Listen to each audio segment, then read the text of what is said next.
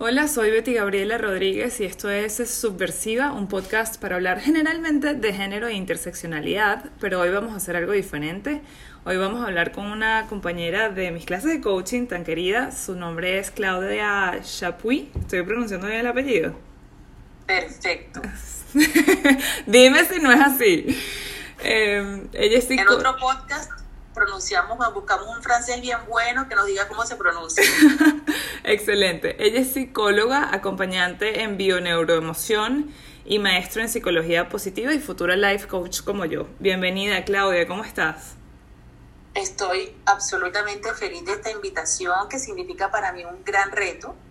Como te comentaba fuera de este momento, me han invitado a hacer varios eh, podcasts hacer eh, presentaciones en Instagram y todo, en YouTube, y siempre he dicho que no. Entonces, gracias porque tu persistencia, tu pasión y el cariño que sientes por mí hace que esté así, estoy aquí haciendo algo que siempre dije que no iba a hacer. Me estoy retando bastante. El cariño, el cariño es mutuo y el amor mueve montañas. Bueno, hoy estamos acá eh, para conversar un poquito de un libro maravilloso que se llama El poder de la hora de Eckhart Tolle, así, ¿no? Creo que sí.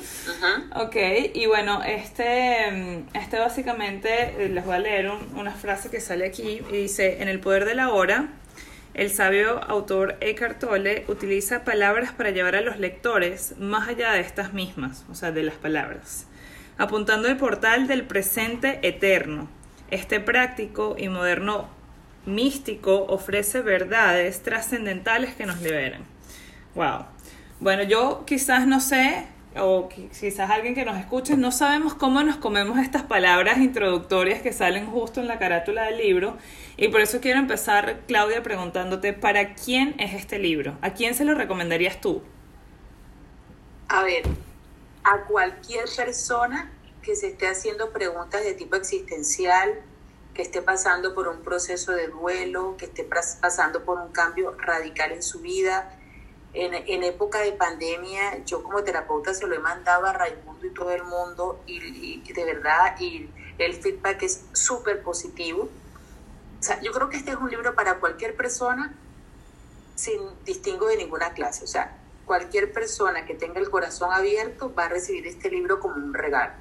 Incluso si una persona no sabe leer, porque también puede existir, teniendo esa idea, pero escucha, este libro se puede tener como audiolibro y es realmente un libro que transforma la vida y la manera de verla. Me gusta eso. O sea, si lo recuerda bien, Gaby, el centro, la idea del libro es que no somos nuestra mente y que la mayoría de nuestros supuestos problemas, porque en realidad los problemas no existen como tal, es nuestra mente que nos hace pensar que los tenemos, vienen de esa identificación. Creemos que somos lo que pensamos. Creo que es la idea básica del autor. Ok, vamos a detenernos un segundo en eso. Cuando tú me hablas de dudas existenciales, dame ejemplos de dudas existenciales. Para, yo no sé si yo estoy pasando por dudas existenciales en este momento. Si digo, ay, no sé si quiero vivir, eso es una duda existencial. Sí, yo creo que todo el mundo tiene dos facetas. Te estoy haciendo algo así como en grandes rasgos, ¿no? O sea, yo que le mostramos a la gente y ese mundo interno ese parloteador, ese mamá de Chucky con la bisabuela y todos los ancestros presentes que nos atormentan constantemente, pero que no necesariamente compartimos con otros. Y mira que el libro surge de eso, si lo recuerdas bien, hay un momento en el que él cuenta cómo está en el metro de Londres y hay una escena en la que hay una señora que habla sola. Y él tiene en ese momento una pregunta hacia él mismo, él dice, ¿y cuál es la diferencia entre esta señora que habla sola y que todo el mundo la mira como si estuviera loca y yo? ¿Cuál es la diferencia entre ella y todos los que estamos aquí, que mientras estamos aparentemente en silencio tenemos todo un discurso mental atormentador? Hay que decir también que esta persona, Eckhart Tolle, estuvo diagnosticado de depresión ansiosa durante nueve años y estuvo tratado para eso. Yo como psicóloga no creo mucho en los diagnósticos, los respeto, más no los comparto al 100%, pero creo que parte del libro, eh, importante compartir ahora para que nos, quienes nos escuchen, es eso, que esta persona estuvo enferma mentalmente durante nueve años.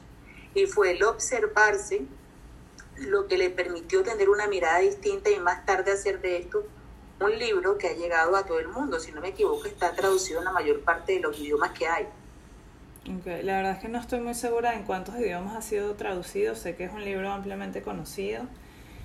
Eh, para, para construir sobre lo que venías diciendo, este, yo siento que mi, mi, mi, mi idea es que probablemente todos tenemos a algo, a alguien que nos hable internamente, ¿no? ¿Cuál es el nivel? Él, dice la voz, él, habla como de la voz perturbadora. Y respondiendo, y disculpa que te corte un poquito más a tu pregunta, todos los seres humanos, y eso está comprobado, en el mismo momento en que nacemos y tomamos el primer respiro y nos conectamos con esto que llamamos vida, tenemos una angustia existencial subyacente, que aprendemos a taparla con una cantidad de cosas, de actividades, de creencias, de limitaciones que van construyendo eso que creemos que somos. Y en el libro también hace referencia a eso, a la sobreidentificación que tenemos con el yo Ahí hay toda una confusión que hace que nos creamos las experiencias, que le demos tanto valor al pasado, que nos quedemos atrapados en eso, los pensamientos que nos genera eso que hemos vivido, el darle una identidad, creer que somos esos pensamientos es lo que nos enferma. Y creo que hasta las personas que se ven más, entre comillas, no me gusta esa palabra, pero la voy a usar, sanas, pasan por lo mismo ya, vamos a hablar un poquito de, la inconsciencia si quieres, pero vamos, vamos a detenernos para aquellas personas que de repente no están muy conectadas con su espiritualidad o con temas de conciencia o con mundo interior y entonces esto es como, como física cuántica, que es por ejemplo donde he estado yo en otros momentos de mi vida y no, y a veces digo como que, ay, no entiendo nada. Eh,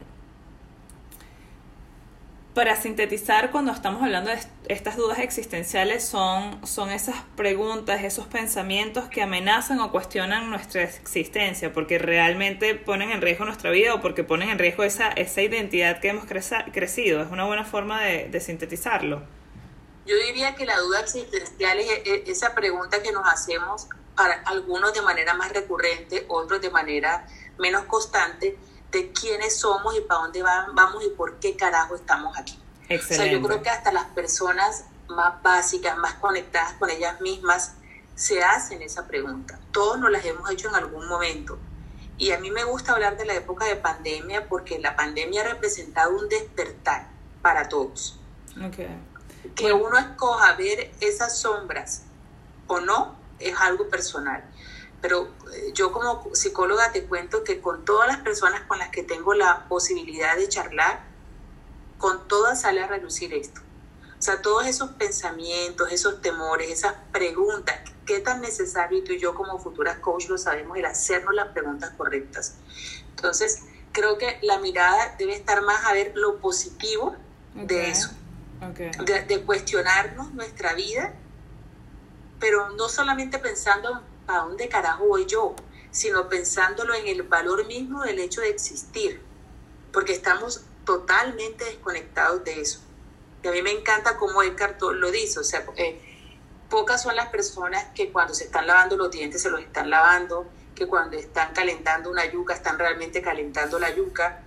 Incluso yo como terapeuta te lo digo, yo a veces estoy en terapia y le digo a la persona, bueno, vamos a ver una vaina acá. Tú me estás hablando, pero ¿qué estás pensando?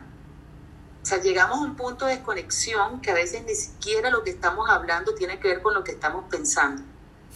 Y te pongo un ejemplo pecuequito, pero quizás alguno aquí la capte y hasta se ríe. O sea, yo puedo estar charlando contigo y estoy pensando, pues pucha, se nos va a pasar la hora, cuánto tiempo es, mis hijas no han comido, será que mi esposo está, está en el chalet, ya le dieron comida, no comió, qué está haciendo. O sea, estamos controlados por una cantidad de energía psíquica que nos contamina que no está en nuestra realidad, pero que nuestra mente a la que le creemos nos hace creer que es nuestra realidad.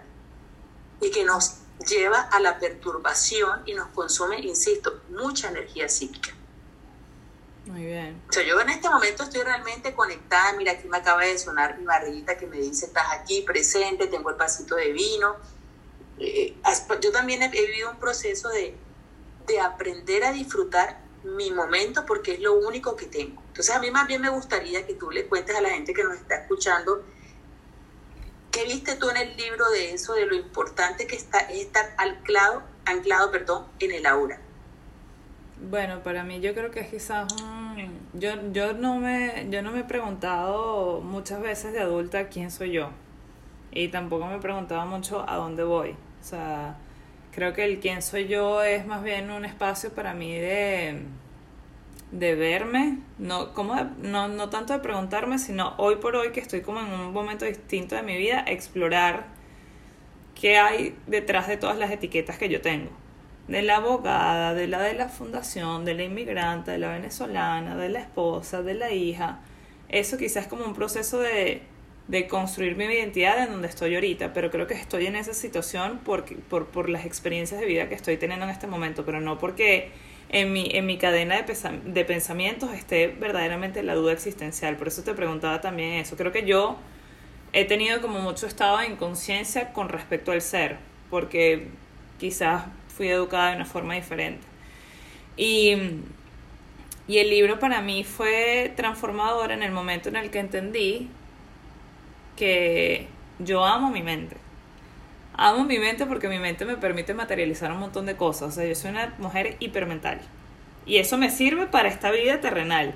Pero no me sirve cuando me veo que estoy sufriendo, ansiosa, eh, dolida, frustrada, anticipada, muy cansada, muy irritada. Entonces, em, el libro creo que es un recordatorio amoroso de soltar y de y de perder esa noción del tiempo de que hay algo con lo que vengo y algo a donde tengo que llegar. O sea, yo tengo quizás mucho esto de como de estar apurada como que si tengo que llegar a algún lugar y el libro es como, tú no tienes que llegar a ningún lugar, tú estás en donde tienes que llegar. O sea, para mí entender ese concepto del tiempo psicológico de que lo único que existe es el presente y que para que tú estés en presencia tienes que de verdad apreciar todo lo que está en este momento, que es lo único que existe, y soltar todo lo que pienso, es quizás como el gran aprendizaje y al mismo tiempo es un reto, porque fíjate, te, lo tengo que explicar con palabras.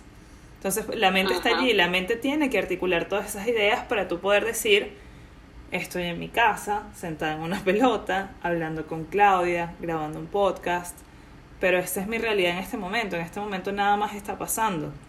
Entonces, eso fue interesante para mí, también fue interesante, y no recuerdo las palabras exactas, yo no tengo como muy buena memoria para, para visitar los pasajes eh, de los libros, pero recuerdo que en algún momento él hablaba de cómo la relación con el cuerpo sea como em, contaminado por, por las nociones y las etiquetas que nos han creado, ¿no? Y yo siento que que buena parte de sentir su cuerpo es buena parte de estar presente, ¿no? Tengo hambre, tengo frío, tengo calor, estoy asustado, me duele mucho el estómago porque en realidad estoy asustado y no logro reconocer que tengo miedo, estoy sudando porque estoy muy nerviosa, se me las manos, bueno, esa, esa conciencia del cuerpo que te habla y que no te habla desde la mente, sino del verdadero ser, creo que para mí fue revelador. Y además fue ah, revelador el, cuando él habla del cuerpo de dolor, ¿te refieres a ese capítulo? Es mi preferido del libro. Yo no sé si ese es el título del, del capítulo, pues de nuevo, yo no, no, no tengo como tan buen... Si yo no estoy caletreándome, como decimos en Venezuela, que es memorizando, no tengo recuerdo de los títulos o como de pasajes muy exactos, sino como de cómo me hizo sentir el libro.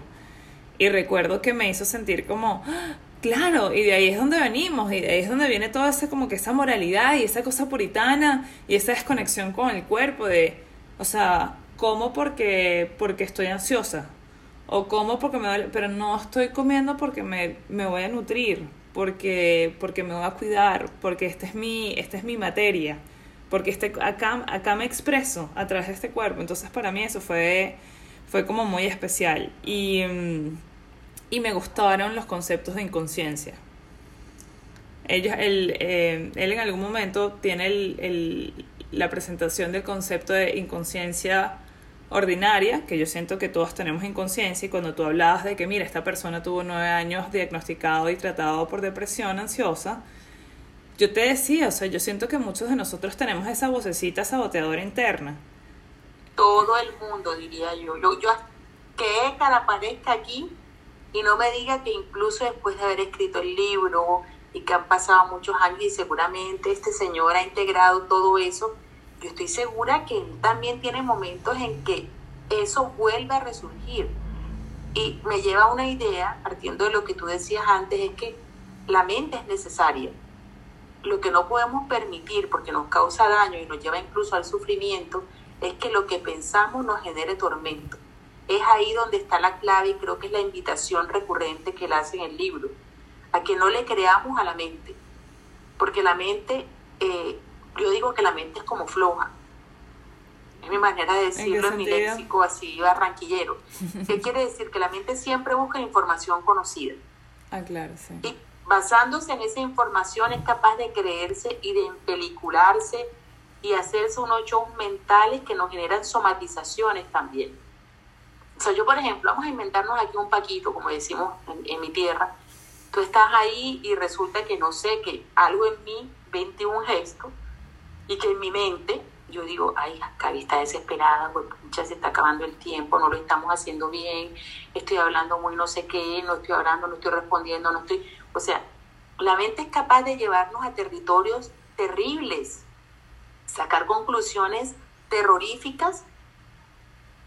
Y yo creo que el proceso al que él nos invita, porque para mí ese libro es una invitación a transformar nuestra manera de ver la vida, es que cuando caigamos en ese pensamiento absurdo, en vez de creérnoslo, lo observemos. Y mira que tú y yo, en el proceso de amistad que llevamos, en varias ocasiones te digo, Gaby, obsérvate.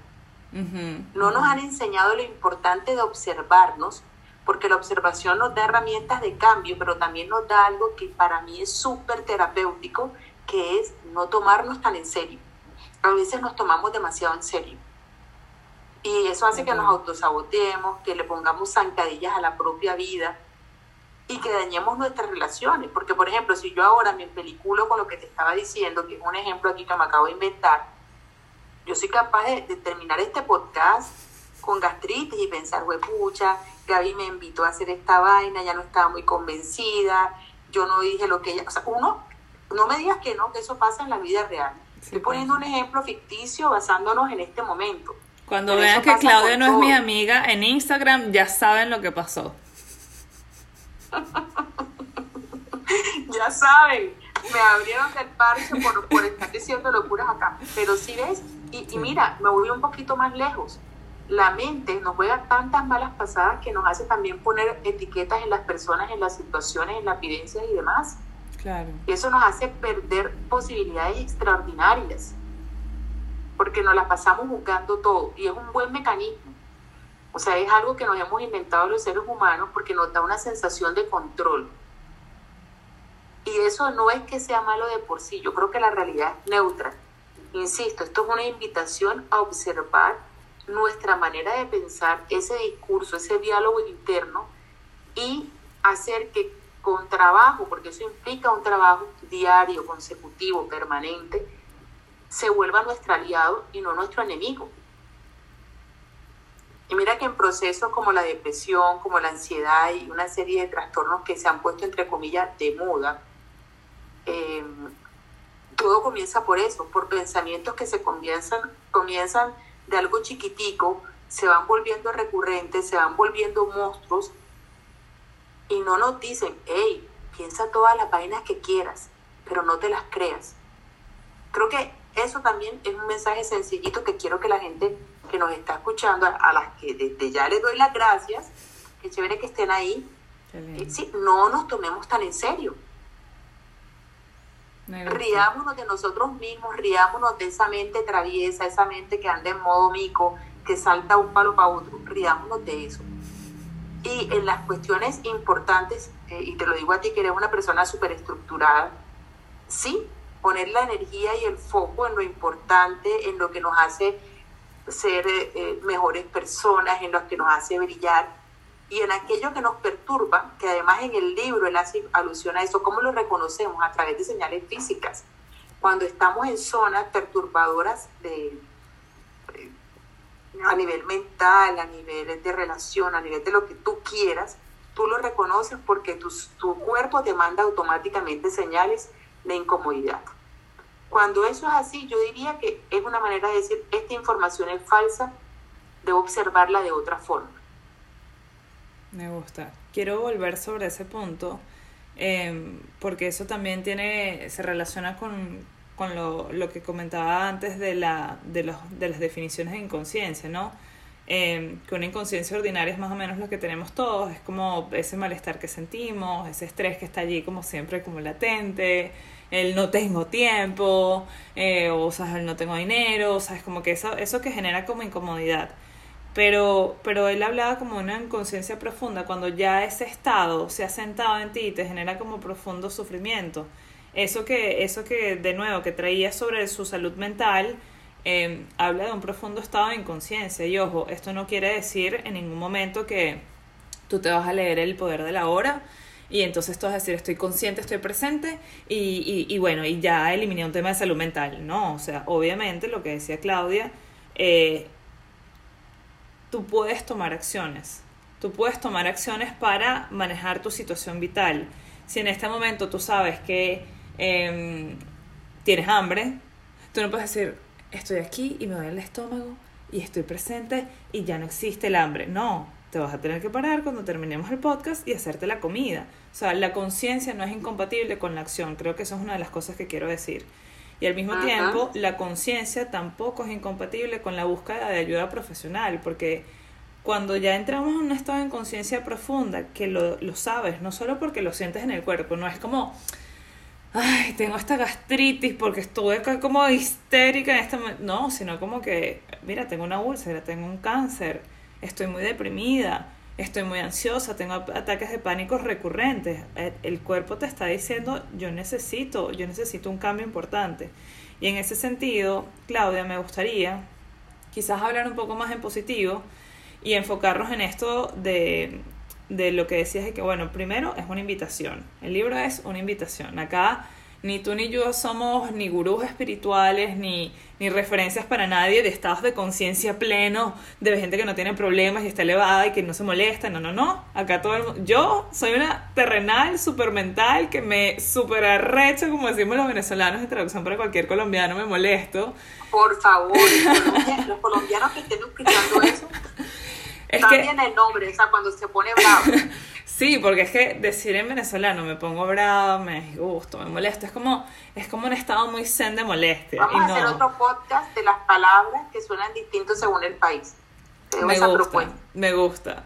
Y, y, bueno, o sea, acá no hay ningún tipo, nosotros no estamos hablando desde ningún pedestal ni desde ningún sigan nuestro ejemplo, estamos hablando desde este libro nos tocó la vida, si te dejas tocar la vida por el libro, si estás en esa búsqueda, si quieres buscar respuestas que quizás sientes que todavía no te han llegado y que necesitas porque estás sintiendo ese, ese dolorcito, esa incomodidad que no se en tu vida, este libro puede ser un recurso interesante. Y hablando de oportunidades extraordinarias y de que esto es una invitación, em, decíamos en otro momento que, y me lo decías tú Claudia, que los regalos no siempre vienen bien empacados.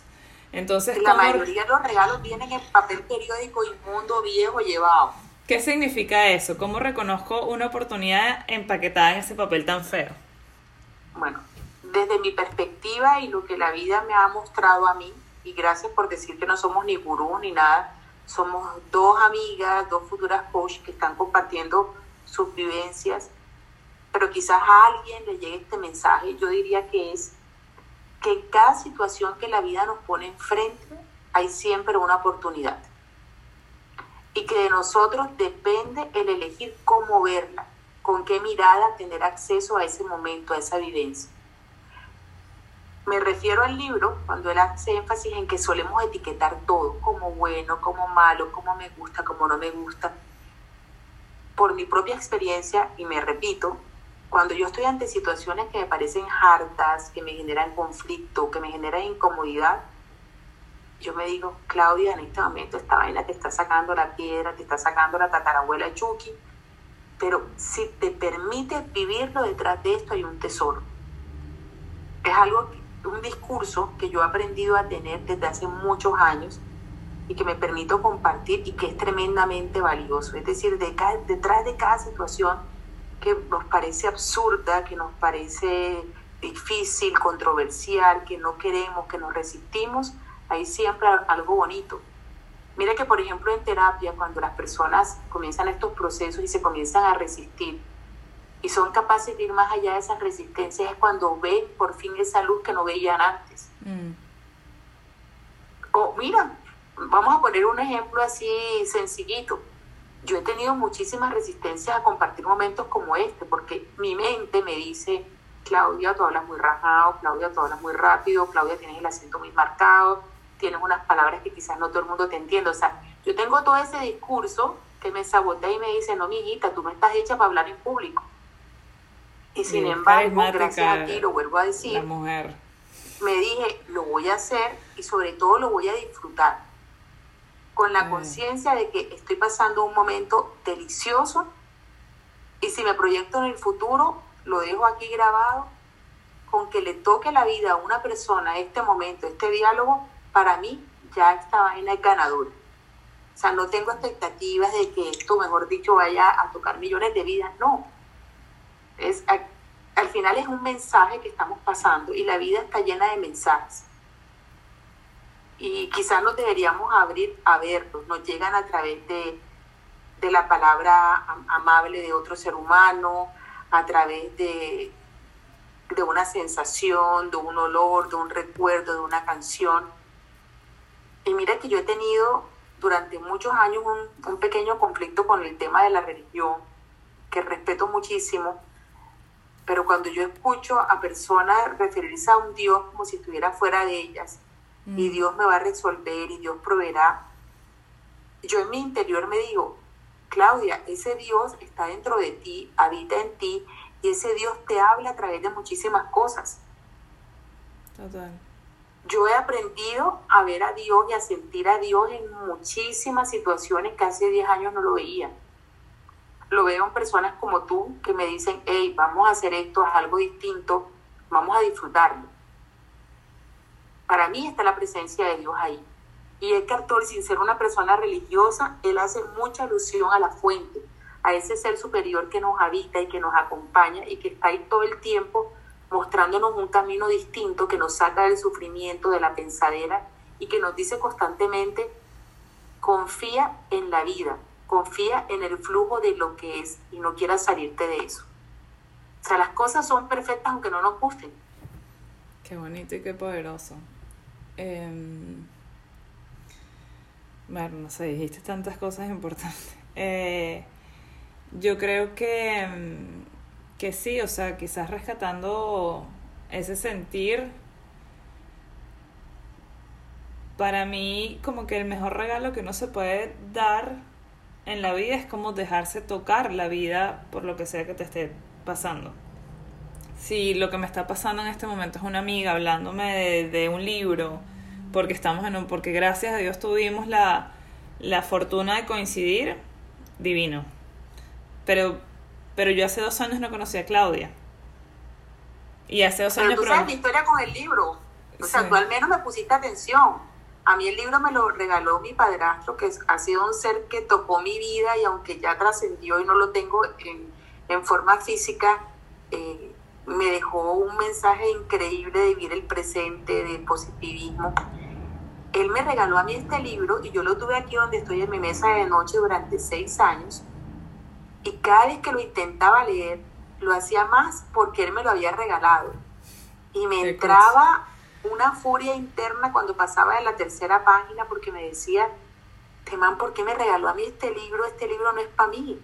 O sea, yo no sabía en mi cabeza, o sea, me molestaba primero el, el, no, el título, El poder de la hora. Esa vaina me sonaba a, ruso, a chino, una cosa toda extraña.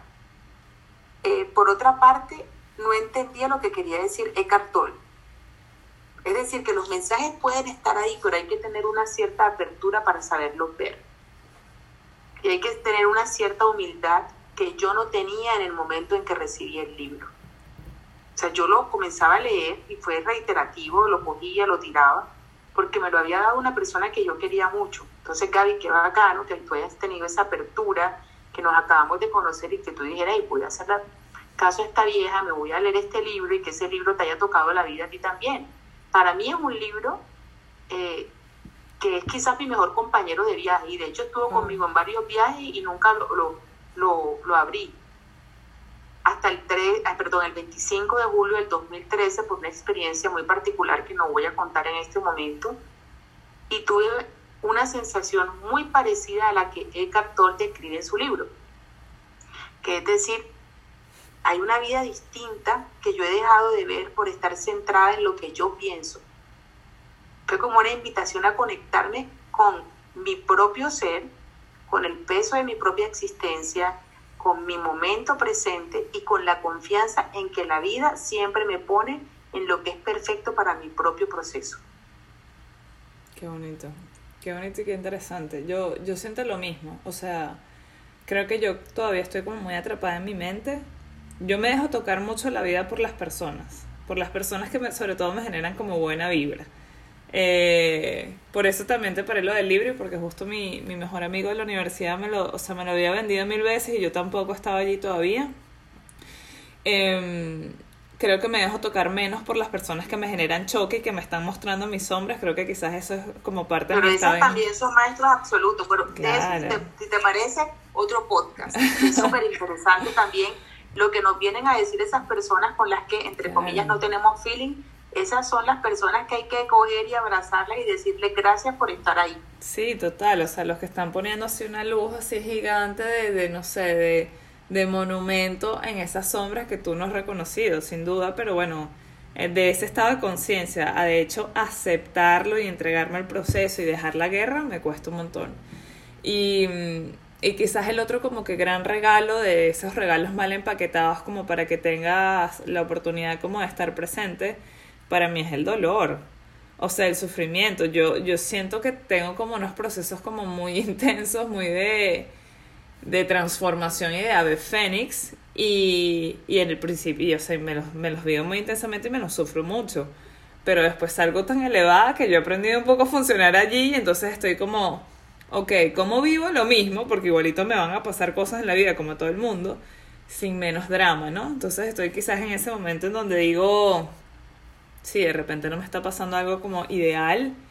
Eh, sí, me han pasado cosas dolorosas, pero pero no le añadamos drama. Quizás en eso estoy yo ahorita. Eh, perdona, ¿y eso no tendrá también que ver con donde crecimos? Sí, claro, eh, por favor, es la cultura latina también. o sea, yo soy colombiana, creo que más de uno que está escuchando ya se las pilló, nací en Barranquilla, tengo esa parte sabrosa de cogerme la vida así, la suave, bacana, pero también crecí en una cultura donde de manera natural le ponemos drama a todas las situaciones tenemos una capacidad de convivir entre la mamadera de gallo, el humor y el drama único. Sí, total, total. Entonces también creo que debemos observarnos más es qué estamos obteniendo a través de ese drama. Porque muchas veces el caer en ese drama, en sumergirnos en las emociones, no nos permite ver que hay opciones distintas a eso. Y nos acostumbramos al drama y hacemos del drama un compañero de la vida. Total, total. Y eso lo vemos en las novelas, en las canciones. Y cuando tú sales de ese drama, incluso para el resto del mundo eres un bichito raro. Entonces también a los que nos están escuchando, hay pilas a observarnos, a, ver, a tener un poquito más de racionalidad. Y se lo dice alguien que es tremendamente emotivo. Estoy en una onda actualmente de ser un poco más racional sin perder mi esencia, pero poner el foco en aquello que me eleva, que me potencia, y no es aquello que me hunde.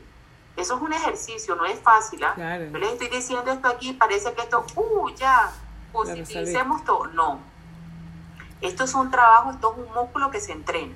Total, total. Y que al final lo estás entrenando para tu bienestar. O sea, las emociones tienen una función. Las emociones es la conciencia hablándote y diciéndote, epa, por acá no es epa, esto no es lo que yo necesito, epa, estoy asustado, mira, no tengo duda, no siento certeza, pero sí, o sea, darse eh, esto que tú hablabas de, de, bueno, que si es un trabajo, yo siento que es más bien, es, un, es una oportunidad que nos está tocando la puerta de decir, está bien, yo puedo sentir dolor, pero yo no tengo por qué sufrir. Y sí, o sea, el, el, el hecho de que yo haga el ejercicio de estar consciente es lo que me va a sacar adelante. Porque la vida no es esto.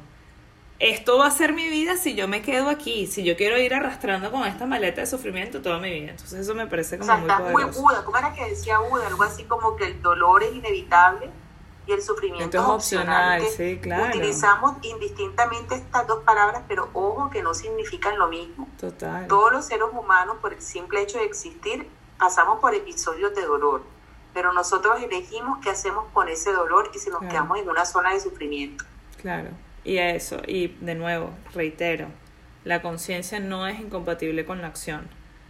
Lo que sea que te esté pasando en este momento en tu vida es una situación y que además es temporal. ¿Qué haces tú frente a esa situación? ¿Cómo te das el permiso de sentir y al mismo tiempo de que esa situación no determine tu vida? Creo que es un poco lo importante. Mira, mi Clau, y para ir cerrando, bello el libro, bello para la gente, bello para estar consciente. ¿Para qué, para, qué, ¿Para qué es útil este libro en este proceso de coaching coactivo que, que hemos transitado juntas como coach y como coachee y que bueno, que seguiremos transitando con otras personas cuando, cuando empezamos esta fase de clientes externos? ¿Qué, ¿Qué sentido le ves a la presencia en el coaching? Es fundamental. Cuando tú estás presente, estás honrándote a ti mismo como ser humano te estás honrando como coach todo tu potencial, todo ese, ese deseo que tienes de contribuir a que esa otra persona logre unos objetivos. Pero por otra parte, con la presencia estás honrando la vida de ese otro ser humano. Cuando entramos en un proceso de coaching, entramos en un lugar absolutamente sagrado. Y en eso este libro también nos da muchas pautas a nivel muy profundo de cómo hacer de, lo más sencillo algo absolutamente elevado. Estar ante una persona que confía en ti, que te está diciendo, oye, mira, tengo este reto, quiero que seas tú la persona que me acompañe. Si tú practicas la presencia, estás abierto a recibir toda esa información, todas esas cosas que pasan por la mente, por el corazón de esa otra persona, sin poner juicio sobre eso. Esa es una de las cosas que más me ha gustado de la formación de coaching, que es introyectar la idea de que yo estoy ahí para acompañar a ese otro, para mostrarle que tiene toda la capacidad del mundo para llegar a donde quiera llegar y que yo no soy la persona de la que él depende. Mira qué maravilloso esto. Y eso lo da la presencia también. O sea, tú no te pones en el rol del todopoderoso, yo me lo sé todo, tú vas a hacer lo que yo digo. A mí me parece que es por acá. En procesos de coaching, tú estás con una persona de tú a tú estableciendo una relación de confianza, de intimidad en la que tú acompañas a esa otra persona a que sea la mejor versión de sí misma en algo muy concreto, en un reto en particular. Entonces yo creo que la presencia es fundamental en un proceso de coaching. Y me remito, porque sé que, se está acabando el tiempo y no quiero quedarme sin decirlo, a cuando tú hablabas de, la temporalidad y todo, a, a la idea de también hacer del proceso de coaching algo que fluya, algo auténtico, donde hay unos parámetros, unos lineamientos a seguir, pero al mismo tiempo a no tomarse tan en serio. Y mira qué delgada línea, o sea, yo no sé si los que nos están escuchando están captando lo que yo intento decir. Es dar lo mejor de uno, pero no autoflagelarse si las cosas no salen en los tiempos, en ese famoso tiempo psicológico o en esas proyecciones que nos hacemos porque somos humanos y es una manera de funcionar. Y Eckhart Tolle hace una invitación más que es un poco así, o sea, como aterradora, pero funciona, y es recordar que un día nos vamos a morir. Él dice, cuando te estés tomando muy en serio, cuando tu ego te domine, cuando te sientas que eres lo que piensas, cuando sientas que tu vida no tiene sentido, recuerda que te vas a morir y visita una vez al mismo cementerio y vas a ver qué se te pasa. Y yo como terapeuta lo suelo hacer con las personas con las que trabajo. Cuando las veo que están así, descentradas, enchuquizadas, eh, utilizo mucho dos herramientas bastante particulares. Primero, que me encanta hacer reír a la gente, o sea, no lo hago de manera programada, sino que sale natural. Y por otra parte le digo, hey, tú te vas a morir. Parece una pendejada, pero les digo... Es una cachetada cósmica, ninguna pendejada. Sí, pero eso la gente queda con miércoles, oye, ¿verdad? O sea, cuando en esos momentos en que nos sentimos como que, pues, pucha, estoy perdido, no sé para dónde voy, esa frasecita corta de decirnos o decirle a otro, en un espacio de confianza, claro, yo no voy a ir por la calle con un megáfono diciéndole a la gente, oye, recuerda que te vas a morir, no. Pero sí decirle, hey, tú te vas a morir. yo lo aprendí haciendo yo terapia existencial, siendo yo la persona que buscó el acompañamiento. Y lo hice con un psicólogo maravilloso y cuando me entraba mi enchuquizada y mi locura y mi vaina deliciosa, el man me decía, señora Chapuis, acuérdese que usted se va a morir. Claro, entonces esto, acompañado de, de lo que dice el libro, me dio muchas herramientas, tanto para mi propia vida como para acompañar a otros. Es vivir la vida con intensidad, con pasión, con entusiasmo y al mismo tiempo no tomarnos tan en serio. Quisiera que este mensaje llegara a alguna persona como mínimo y, que, que les abriera nuevas posibilidades, porque al final es eso. Lo que yo creo que tanto Gaby como yo queremos transmitir es que la vida, Dios, la fuente, como cada uno le quiera llamar, tiene muchísimas maneras de manifestarse y en nuestro caso se ha manifestado a través de conocernos en la formación de coaching, en compartir este libro, en compartir espacios como este.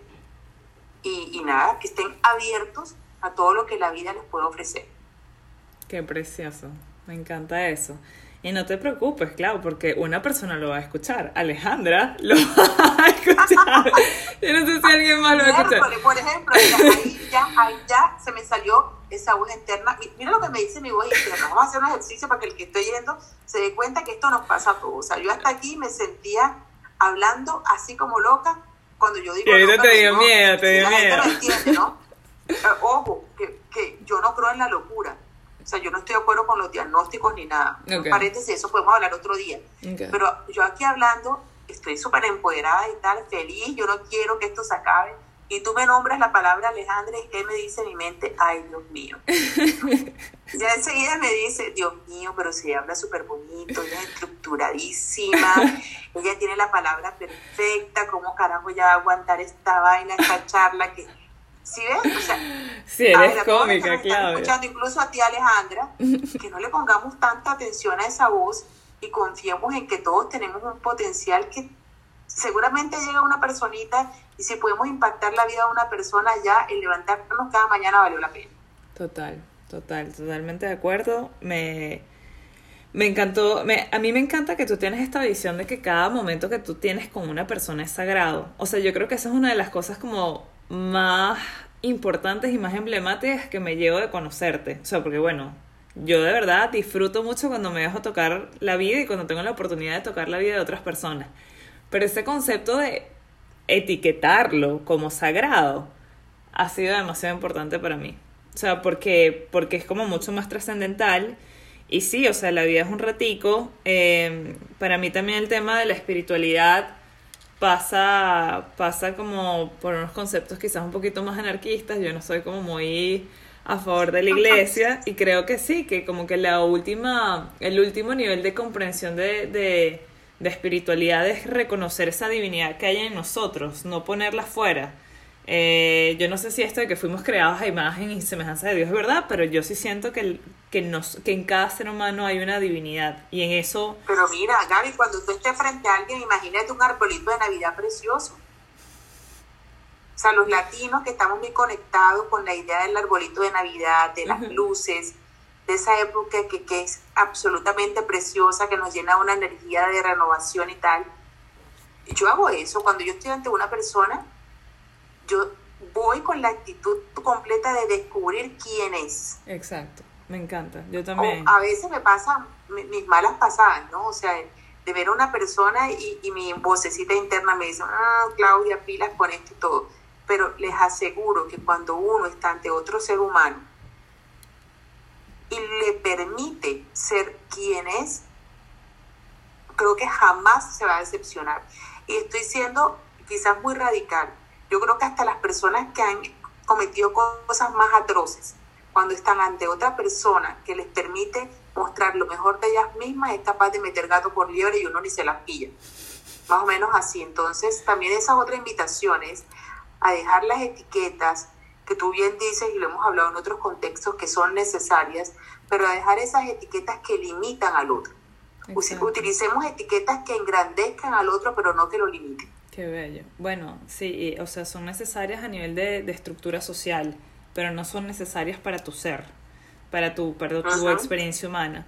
Y por mi parte, para, para cerrar, quizás yo quiero, yo quiero rescatar la experiencia de, de la muerte, quizás no tanto como, mira, mañana no vas a estar, sino más bien como, como esa conexión que tenemos con el todo y con todos, desde la vulnerabilidad, desde la mortalidad y desde la trascendencia. Que mañana no vamos a estar aquí y yo creo muchísimo en el legado y en el propósito y en, y en que, mira, el día que tú te mueras, te mueras con la paz y con la tranquilidad de que, de que hiciste aquello que iba a dejar el mundo un poquito mejor y de que hiciste lo necesario para ser feliz sin dañar a nadie. Entonces mi reflexión es más em, disfrutar este plano en el que estamos hoy, estos momentos que tenemos juntos, que no sabemos cuánto van a durar, pero definitivamente que dicha que lo tenemos y que los usemos para dejar el mundo un poquito mejor que lo encontramos. Esa es quizás mi reflexión de cierre. Bueno, y si me permites para cerrar, le dejo una cuestión, una pregunta. En estos tiempos en a Claudia le gusta mandar tarea. sí, a mí me gusta retar a las personas. Bueno, aquí ninguno es mi cliente, pero voy a lanzar esto. Okay. Un ejercicio bacán. Estamos en un tiempo bastante caótico quien diga que no es mentira. Incluso estamos pasando los regulimbis hasta los que tenemos todo para estar bacán. O sea, no es fácil porque hay, hay una energía pesada, hay demasiada incertidumbre, hay mucho miedo. Entonces, cuando se sientan así, como que no ven la luz, un buen ejercicio, es una pregunta con respuesta, pero también para que la practiquen, es decirse a sí mismo, bueno, ¿yo para qué estoy jodiendo tanto? Estoy peleando con lo único seguro que tengo porque el resto es pura ilusión y solamente son ideas que tengo en la mente y condicionamientos. Estoy peleando con que un día me voy a morir y con la incertidumbre. Entonces, como bien decías tú, y voy a lo que acabas de, compartir, es recordar que cada momento es único, no tomarnos tan en serio y vivir las cosas tal y como nos van llegando, de la mejor manera, siendo auténticos sabiendo que esto se va a acabar algún día. Esto no es infinito, o sea, que sepamos, que lo sepamos, no. Total. Y sí, decirse eso ayuda, créeme, yo me lo digo bastante.